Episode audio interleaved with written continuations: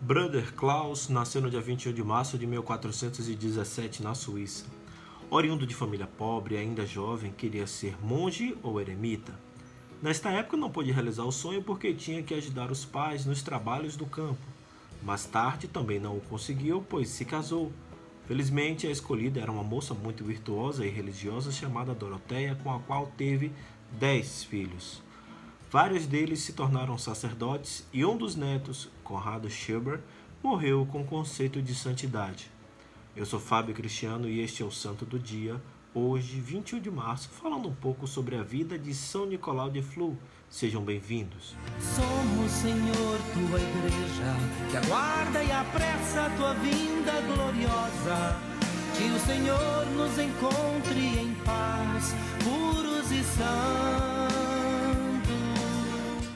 Ainda neste período, Klaus não pôde se dedicar totalmente às orações e meditações como queria. Os escritos da época narram que, devido ao seu reconhecido senso de justiça, retidão de consciência e integridade moral, foi convocado a assumir vários cargos públicos como juiz, conselheiro e deputado. Finalmente, aos 50 anos de idade, conseguiu a concordância da família e abandonou tudo, Adotou o nome de Nicolau e foi viver numa cabana que ele mesmo construiu, não muito longe de sua casa, mas num lugar ermo e totalmente abandonado. Tinha por travesseiro uma pedra e como cama uma tábua dura. Naquele local viveu por 19 anos e há um fato desse período que impressionou no passado e impressiona até hoje. Há provas oficiais de que ele, durante todos esses anos, alimentou-se exclusivamente da Sagrada Comunhão. Entretanto, não conseguia se manter na solidão. Amável e receptivo, não fugia de quem o procurasse, e a pátria precisou dele várias vezes.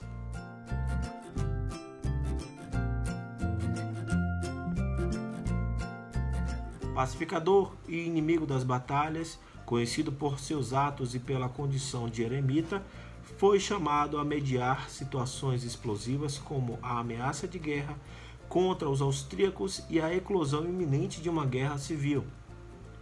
Mas quando não houve jeito para alcançar a paz no diálogo, ele também não fugiu de assumir seu lugar nos campos de batalha como soldado e mesmo oficial. Entretanto, seu trabalho na reconciliação entre as partes envolvidas nessas questões de guerra repercutiu muito na população. Nicolau passou a ser venerado pelo povo, que logo o chamou de pai da pátria.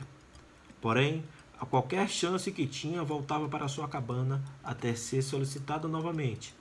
Foi conselheiro espiritual e moral de muita gente, tanto pessoas simples como ocupantes de cargos elevados.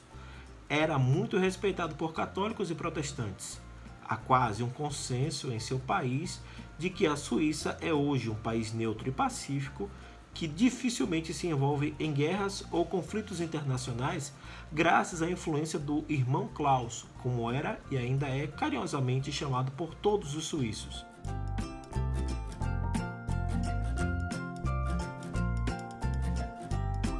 Ele morreu no dia 21 de março de 1487, exatos 70 anos do seu nascimento. O corpo de Nicolau está sepultado na igreja de Saint-Las, Beatificado em 1669, foi canonizado pelo Papa Pio XII em 1947. A memória de São Nicolau de Flu é venerada pela Igreja no dia 21 de março e como herói da pátria no dia 25 de setembro. Ele é o santo mais popular da Suíça. São Nicolau de Flu, rogai por nós. Mas o Senhor virá, ele não tardará, que eu seja santo, santo, santo, pois Deus é santo, santo, santo, e a santidade da minha vida prece